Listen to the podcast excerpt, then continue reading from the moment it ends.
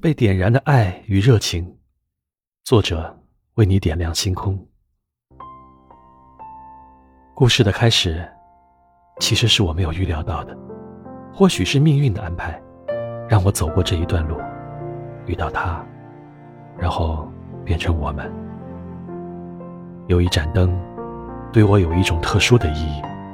我想说的是，这盏灯，其实就是我心里被点燃的爱与热情。我永远忘不了那一刻，走在成都的街头，坐在魁星楼街的小酒馆，听着素人自己写的歌，烛光一闪一闪，伴随着吉他声，照亮了我的心底。那一刻，我才确定，我被点燃了。所以，后续有了这盏灯，有了我们。